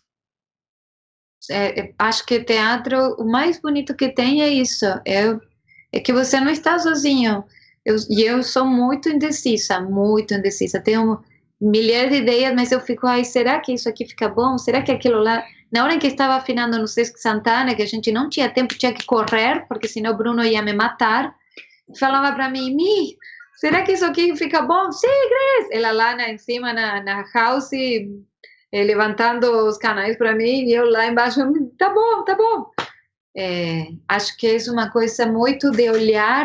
Quando você não tem tempo do distanciamento para olhar, uhum. você precisa de um outro olhar. O teu não é suficiente, eu acho. Eu tenho essa, essa convicção. Sim. Você ia fazer uma pergunta que senão eu faço aqui. Pode ir, Marcelo. É, como é que é lidar com essa, com essa coisa do inesperado, assim? e dessa indecisão no momento. Porque a gente tem isso, se você não tem essas esses programas é, de visualizações, e mesmo assim eles ainda não são tão reais, né? É, como é que você lida com isso? De chegar, ter que decidir. E, e essa indecisão de estar tá vendo e estar tá decidindo na mesma hora, e, e isso junto com uma dificuldade de espaço, duas colunas, eu, Como é que você lida com isso? Eu sou, eu sou uma pessoa que baixa pressão trabalha melhor. É uhum. horrível dizer isso, mas eu sou bem, bem sincera. Se eu tenho muito tempo, eu gasto todo esse tempo pensando na melhor solução. É uma isso, coisa esquizofrênica. Isso no momento da montagem, né? Da montagem. Então, se eu tenho um tempo X acotado, tenho que entregar isto em duas horas, então, eu vou tomar decisões muito mais, mais é, verticais, de repente. Eu trabalhei muitos anos com Guilherme Bonfante. Uma das coisas que eu aprendi, porque é difícil desapegar. Uhum. O desapego é um exercício no qual ou você aprende ou você chora. O Guilherme estava é com a gente aqui no comecinho da live, né? Ele já tinha deixado um recado aqui para você, assim, ó. Gringa do meu coração, você é a pessoa mais importante na minha vida. Não. O Gui é uma figuraça, né? É um, é um mestre, é um mestre que eu tive e, e eu achava assim muito sacanagem mas, princípio quando ele era muito rígido, mas isso foi me, me endurecendo, né? pelo menos minha vida de repente é uma bagunça, mas eu no trabalho sou muito muito decidida para muita coisa quando tenho que abrir mão. E quando estou na dúvida, eu preciso desse outro olhar. Então, uhum. por isso também acho bonito trabalhar com teatro, porque é, se eu tenho dificuldade com algo, eu sei que tenho alguém que vai me dizer, Gris, para, para um pouquinho. Vem aqui, senta aqui no meu lado, olha para isso aí, tá bom. Que que é, boa, boa, tem razão, bora. Parceria, então... né? Companheirismo, né? Teatro. Né? A maioria da, das artes coletivas são assim, né? A gente vai, vai se aglomerando de pessoas queridas, né? E aí vai ouvindo e vai se adaptando e vai incluindo isso no próprio trabalho. Isso é que é bom de fazer arte. Eu sou assim, tipo, meio esquizofrênica e sou perfeccionista para o meu trabalho. Eu sou muito crítica do que eu faço. Então isso é ruim, é muito ruim porque você lida contigo mesmo, que é o pior que tem. É, tipo, às vezes eu fico pensando, eu faço muito show e de repente o show ficou lindo, ficou maravilhoso. Depois eu vejo e falo, nossa, ficou lindo mesmo, né? Mas na hora. Eu, olha merda! Eu te entendo! Ai, Grisel, olha essa bosta, como é que você operou assim? Putz, eu, eu xingo, me xingo o tempo inteiro, me xingo, me xingo, me xingo, sou, sou ruim comigo. Mas depois aí você vem e fala, nossa, não estava tão mal. eu te entendo, Gris, eu te entendo. Ah, não, não, uhum. não, não. Ah, eh, não consegui fazer o tal aquele lá, não importa, bora, bora pro outro, vai, vai. E aquela coisa de afinar, antigamente ficava assim, né, querendo também aquela perfeição. Hoje em dia, um pouquinho mais, ok, bora, próximo, vai, abre, aqui, ok, bora pro próximo, vai, ah, um. Então, eu Sim. acho que é isso, né, é, é a experiência e também é, é a experiência de vai! É, é. Aproveitando, abre mão de qualquer efeito, mas você não abre mão de pessoas. Como é que você monta a sua equipe de trabalho quando você vai para um teatro? Ah, monta a melhor equipe. E o que você? Além de estar com a. Cadê ela? O nome. Michelle. Com a Michelle, né? que eu sei muito bem quais são as, as minhas falências, as ou minhas falhas, e, e quais são as minhas virtudes. Então, eu sei que eu tenho um bom olhar para isto, mas eu, de repente, sou lerda fazendo aquilo lá. Então, eu vou chamar aquela pessoa que é um, um foguete fazendo aquilo lá, porque eu sou boa fazendo isto. Então, não vou chamar uma pessoa que seja igual que eu. Uhum. Eu, eu sou boa para muita coisa, mas para muita coisa sou péssima. Uhum. É, então, tento sempre montar o, o equipo que, junto comigo, e junto com essa pessoa, e junto com aquela outra, a gente é um equipaço. Olha só o que eu falo, né? Olha a fé. A fé. um vai complementando o outro. É por isso que vira esse amor entre vocês, né? Não, eu cuido muito das pessoas com quem trabalho. Eu gosto. A Nayan, se está aí ouvindo, ela sabe que é assim, e a Michelle também, e a Cuca também. E o tem Pedro também Semelini, que também está aqui com a gente, né? Pedro. Era isso que você ia falar, Marcelo? Isso, isso mesmo. Ele é. deixou até. Ele já, já cantou a bola aqui logo no iníciozinho, né? Que dizendo a Gris é a iluminadora que todo sonoplasta sonha em trabalhar. Minha referência na cabine, sem dúvida. Imagina, ele é maravilhoso. É aquela pessoa que não fica. Porque se tem uma coisa que eu não gosto é a passagem de som. Em qualquer lugar, seja um show, seja teatro. é me, me, me saca de mim, eu tenho foco. Eu preciso do meu foco. O som quebra meu foco. Uhum. O, Pedro é maravilhoso. mas, mas eu batalho bastante porque o, o cachê de quem vai operar seja um cachê bom. É, não acho que seja o papel de quem opera brigar por esse cachê quando é você quem chama alguém para operar. Uhum. Perfeito. E nem é uma, uma conversa, né? Se você se junta com o, o produtor, você fala, oh, escuta, acho que essa pessoa precisa cobrar tanto mais, que... ou então eu tiro do meu cachê e dou para essa pessoa. Eu acho que, que quando você sai da tua casa e você precisa é, pagar suas contas e aquilo que você conta e você vai dar tudo o que você tem lá, isso não é muitas vezes aqui se paga por por um arancel, né? Ah, o que se paga é isso, então vou te pagar isso. E às vezes eu acho que o trabalho exige outra coisa. Porém, uhum. falo que eu chamo a pessoa que é melhor que eu nisso e que naquilo outro. Porque elas, elas são boas fazendo essas coisas. Tem pessoa que é muito boa afinando, tem pessoa que é muito boa na mesa, tem pessoa que é muito boa fazendo coisinhas que precisam de cabo aqui para lá, nananá, o papapá. Isso tem um custo.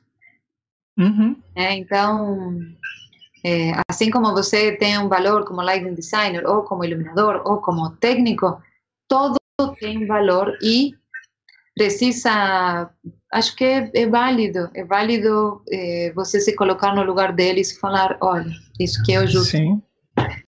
Aquilo é gente... vantagem, 20%, 20% não é nada. Entendeu? Então acho que é por aí. Já que a gente está entrando em valor, né? A gente faz uma perguntinha sempre, sempre voltada ao financeiro de como funciona para cada profissional ou para cada projeto. Conta um pouquinho dessa, dessa tua experiência, assim, sobre esses valores que são praticados aí nesses trabalhos e como funciona a relação do projeto, se você cobra, por exemplo, pela montagem, ou é pelo desenvolvimento da planta, ou é por um conjunto da obra. Como que funciona? Conta um pouquinho para nós, se tá. caso, se tiver vontade para falar disso, né? Essa Não. pergunta é a pergunta que a gente deixa assim já por ter um senso mais ou menos como funcionam as coisas no país. Tá falar e a gente vai arredondear, porque eu tenho aqui Sim. esperando, então eu não cantei ainda, tenho, né, aí esperando também alguém para cantar comigo. Sim. que inveja. Então, vou, vou ser assim breve, mas vou ser é, bem eu, tá? Eu sou uruguaia. E eu falo às vezes, quando falo de, de, de dinheiro, que eu sou uruguaia, porque às vezes aqui não se valora, não se valora o trabalho que uma pessoa uhum. faz. É, então, por exemplo, me falam qual que é o meu cachê e qual que é o cachê da operação. E aí eu falo, hum, não, é pouco que tem de operação. Tá, ok, então sobem aí. Ah, mas não temos cachê para ensaio. Tá, tudo bem ou então temos cachê para ensaio, mas não tem cachê é, para, não sei. Em geral, ultimamente me passa que tem cachê de montagem, que isso é maravilhoso, que tem é, cachê, de repente não tem cachê para ensaio, mas o teu cachê de criação engloba uma partezinha, ou eles são muito sinceros e falam, Gris, a gente não tem muito dinheiro, a gente tem isto. Então, eu acho que quando as coisas são, são transparentes e, e se fala de uma maneira transparente, é, a questão do cachê não é o que mais me pega. É, me pega assim que a pessoa que fique operando, que vai sair sua, da sua casa, por exemplo, o Chernobyl exigia que a gente tivesse o nosso computador é, ou da Michelle ou o meu. Uhum. Se ela leva seu computador, eu vou ficar preocupada, porque ela vai ter que tomar ônibus e o computador é dela e alguma coisa pode acontecer no caminho. Uhum. Então eu vou tentar batalhar para que pelo menos, é, se ela tem que ir, pelo menos um Uber ou então isto. Uhum. Ou... Então eu acho que esses cuidados são cuidados meio básicos e às vezes as pessoas quando tem muito, uma carreira muito longa, se esquecem dessas coisas, porque estão acostumados, porque já tem seu carro, porque não se quer, nananana.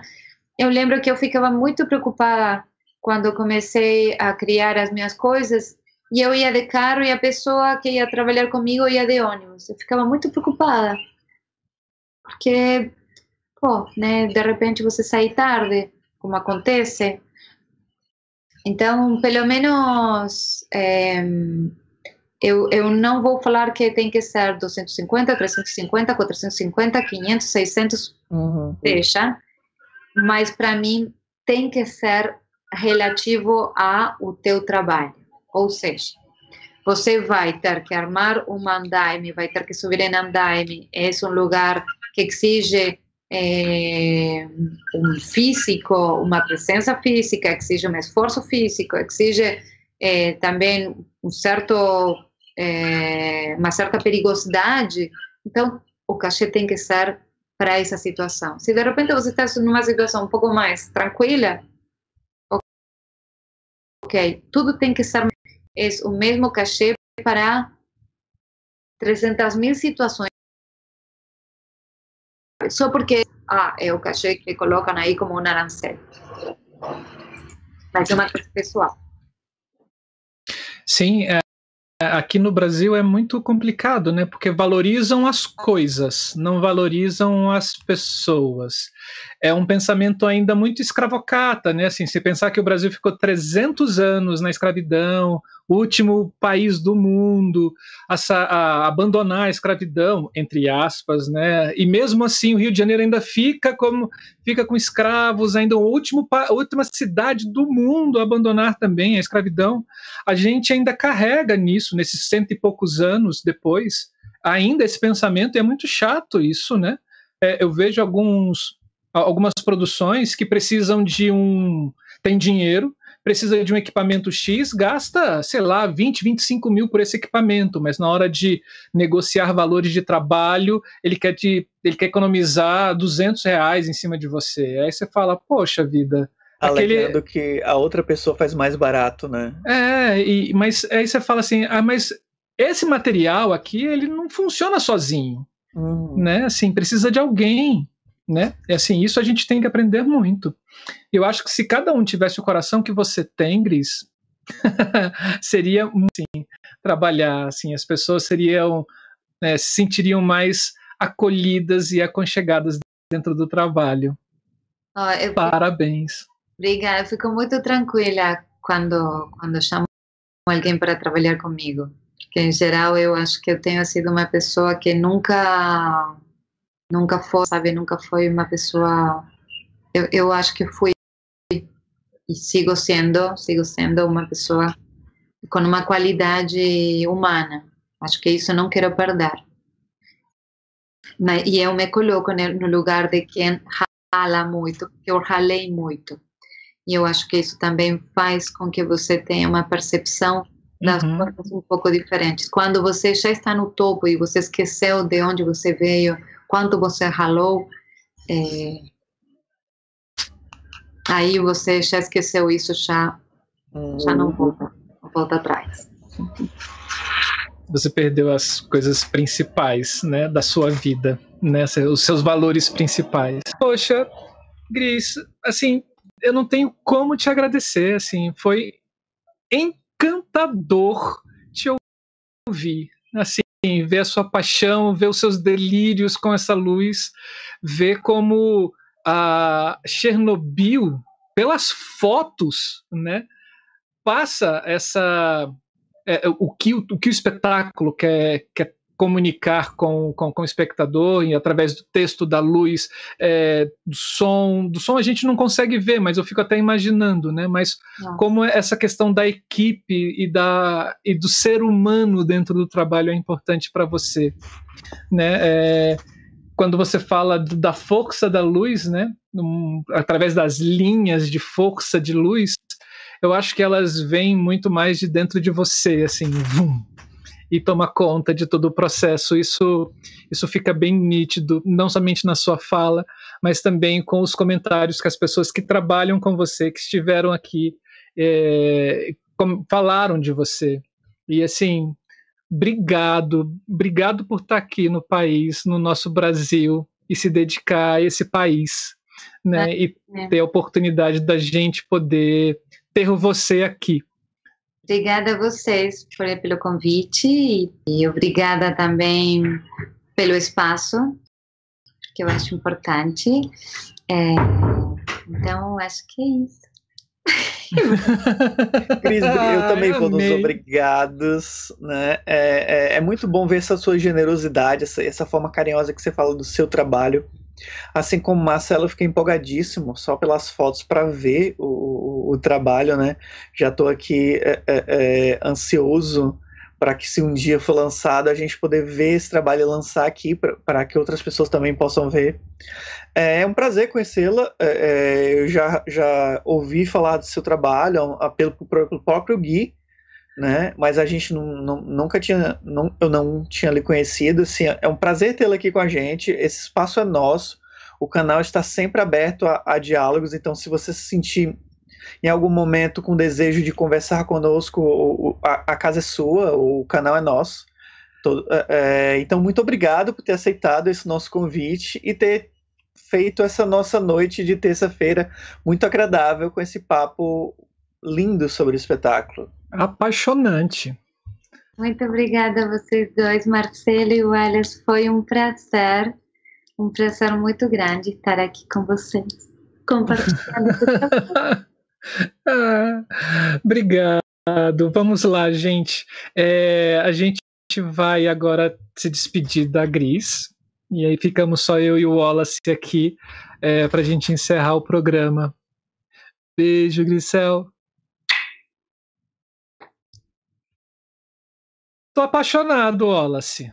Marcelo, cara, assim, eu, eu, tô, eu tô o tempo todo me arrepiando, assim, louco para entender para ver esse trabalho, Também. sabe? Eu acho que, que tem uma generosidade, não só na plasticidade, mas na, no convívio entre as pessoas e uhum. no convívio entre os profissionais, que, to, que torna o desejo da gente fazer arte muito mais é, é, é presente, sabe? Uhum. Eu fico uhum. muito, tipo, eu preciso amanhã fazer um espetáculo, eu preciso trazer essas pessoas maravilhosas para perto de mim e poder dialogar nessa mesma qualidade que, que, que, a Gris fala, né? Eu acho que isso é muito bonito de, de um profissional poder se expressar, sabe? De trazer esse companheirismo. Eu, eu tô aqui encantado, encantado. Sim, eu também tô aqui boquiaberto, assim, literalmente apaixonado pelo trabalho da Grisel e por ela e com esse sotaque ainda, nossa senhora, eu amo espanhol ou castelhano. Sim, adoro, adoro, adoro. E você com a gente, deixe seu comentário, Diga pra gente o que você achou dessa, dessa entrevista. Ouvir vocês também pra gente é fundamental. Se tiver alguma dúvida, você que está assistindo no gravado, coloca nos comentários do vídeo que depois a gente cutuca a Grisel, fala assim, Grisel, tem uma dúvida lá, entra lá, responde. Eu acho que ela vai responder com todo com todo o coração, né? E a gente tem algumas divulgações, né, Wallace? Antes da é gente acabar. Eu vou, eu vou começar com as minhas para a gente poder seguir para a nossa frase do dia, né? Ou da noite, uhum. ou da tarde, eu não sei, dependendo aí, né? Então vamos lá. A primeira é em relação ao Eiswig, já que a, a Gris falou um pouquinho do Eiswig. O Rodrigo Rossi e o Rodrigo Roca estão lançando no projeto Eiswig Brasil a segunda turma. Então, se vocês acessarem o site eiswigbrasil.com.br, lá tem as informações para quem quiser fazer parte da segunda turma desse projeto que está acontecendo agora no país, né? Então fiquem ligados e dão uma corridinha lá para dar uma olhada no curso que é maravilhoso. Eu então, posso dizer que o curso é espetacular, né?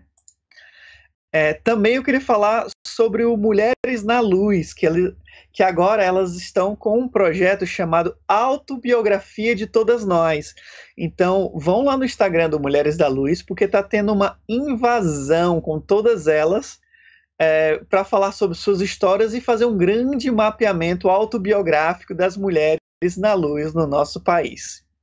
E o último é que em breve vai ser lançado um livro maravilhoso do queridíssimo Paulo César Medeiros, intitulado A Dramaturgia da Luz. Então fiquem ligados que já já esse livro está rodando nas prateleiras das livrarias, mas vocês podem entrar em contato com os agendamentos. Então fiquem ligados, Paulo César Medeiros está lançando o livro A Dramaturgia da Luz, Marcelo. É isso aí, gente. A gente agradece agradece muitíssimo a presença de vocês. Sempre é um prazer estar aqui compartilhando esses conhecimentos, essas histórias, essas criações com vocês, trazendo esses convidados maravilhosos e hoje com a Gris que foi simplesmente apaixonante, né? E a gente está fazendo esse canal canceriano, né? Com todo amor e carinho para vocês. E Dona Carla estava aqui Carlinha quietinha, mas fez um elogio muito lindo para Grisel, né? É, do, ficou encantada com o trabalho tão bem cuidado. Isso é importantíssimo. É, é, bom, se inscreva no canal, isso pra gente é importante. Chegamos aos 900 inscritos, falta mais 100 pra gente chegar a mil. E falta pouco mais de mil horas pra gente também chegar às 4 mil horas de visualização e abrir novas ferramentas aqui dentro do YouTube para que a gente possa melhorar cada vez mais o nosso um, e trazer para vocês mais conteúdos interessantíssimos. Temos aqui nesse cantinho aqui em cima, o nosso Pixel. Então, é, é, contribuir com o canal, seja qualquer valor, né? Você é só você pegar o seu celular, abrir o aplicativo do seu banco, entra lá em Pixel, né, em, em Pix que Pixel. entra lá em Pix, né? É, pede para ler o QR Code e aí você vê quanto você tem na sua sua conta, é só depositar tudo para gente que vai ser ótimo, maravilhoso. Mas qualquer, qualquer quantia que chegar para o canal, ele será revertido aqui para a melhoria do canal e para que a gente possa estar tá cada dia mais, cada semana, trazendo conteúdos novos e maravilhosos para vocês. Eu acho que está acontecendo um maior falatório aí no Skype. né? É, bom, antes da gente ir para a frase do dia, né, para a gente de vocês que vieram para cá, o Eliezer, a Carla, a, a Manu, Manu, agora eu entendo porque você é apaixonada pela Grisel, agora eu entendo, mulher. A Michele, a, a, a, a Nayan, né, o Guilherme Bonfante, que deu uma passada por aqui, ele não pode ficar até o final, mas espero que ele assista depois. É, e todo mundo, e todos vocês, o Ricardo, né, Jeff, Robert e Mainha, Mainha Célia. Espero que vocês tenham, tenham gostado do, na, dessa, desse nosso bate-papo com a Grisel. Eu acho que eu travei aí. Epa! É, voltei. É, é, voltei. E esperamos vocês a Luz Criação é sempre ao vivo às 19 horas nesse canal do YouTube. Então fique atento, porque cada terça-feira a gente vai trazer um conteúdo novo para vocês. Se inscrevam no canal. Lá na nossa página inicial tem um videozinho com a programação do mês de fevereiro. Você também pode seguir a gente no, no Instagram, né, no arroba da Ideia Luz. Lá também a gente sempre faz as nossas divulgações do que vai acontecer durante a semana.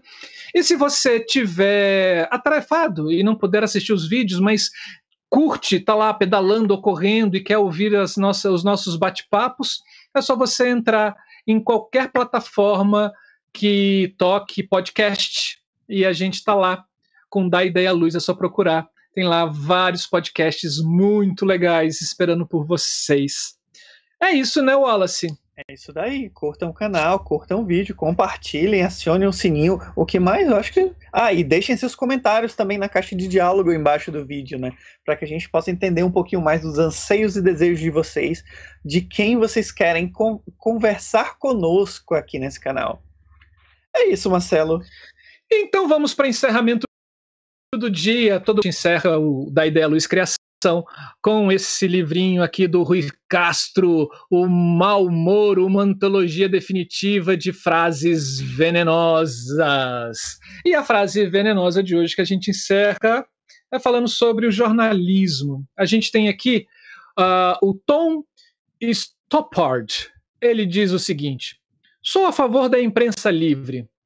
O que eu não suporto são jornais. Uhum, uhum, plim, plim. É isso. Aí, é isso. Pessoas, ficamos por aqui. A gente agradece muitíssimo a presença de vocês e a gente vai encerrando. Muito boa noite. Nos vemos na próxima semana. Tchau. Esse foi mais um da Ideia Luz. Criação. Criação.